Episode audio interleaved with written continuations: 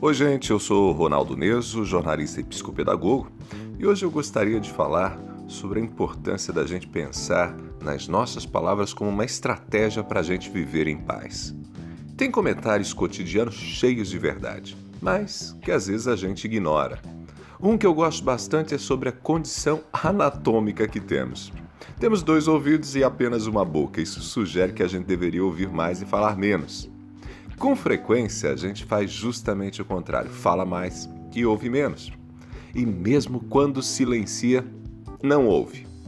Tem uma passagem bíblica na carta de Tiago que traz um conselho precioso. Eu sempre lembro dele. Lembrem-se disso, meus queridos irmãos.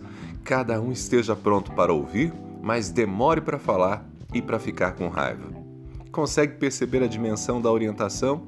Tem quatro conselhos aqui. Primeiro, a gente deve ouvir mais que falar. Segundo, a gente deve ter disposição para ouvir. Terceiro, a gente deve refletir antes de falar. Por fim, a gente deve ter controle das emoções. Quando eu era garoto, meu avô usava uma expressão que eu achava o máximo. Ele dizia: quem fala demais, dá bom dia a cavalo.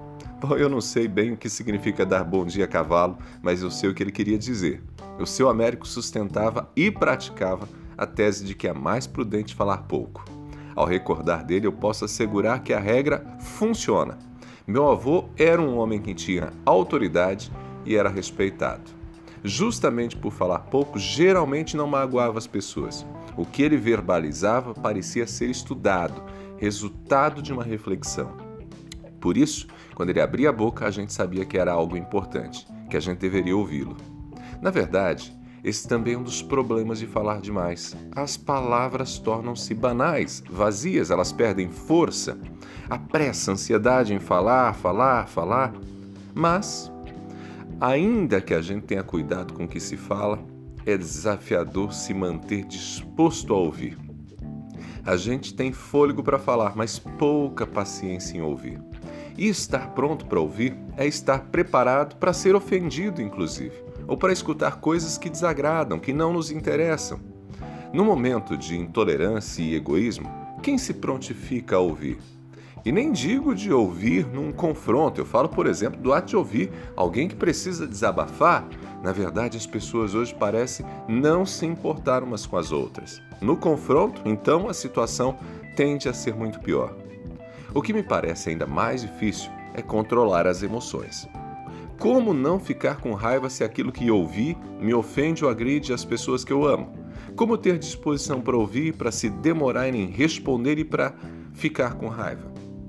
Eu posso garantir que sou um sujeito bastante controlado, mas eu estou distante demais de combinar todas essas habilidades do conselho do apóstolo Tiago. Parece quase uma utopia. Como viver dessa maneira? Sinceramente, eu não sei. Ainda assim, para além de uma crença religiosa ou de ser um ensino bíblico, eu sei que se trata do jeito certo de viver. Se praticássemos esse conselho, essa sabedoria, nós viveríamos bem melhor, faríamos bem as pessoas com as quais nos relacionamos e certamente a convivência com os outros se tornaria mais prazerosa.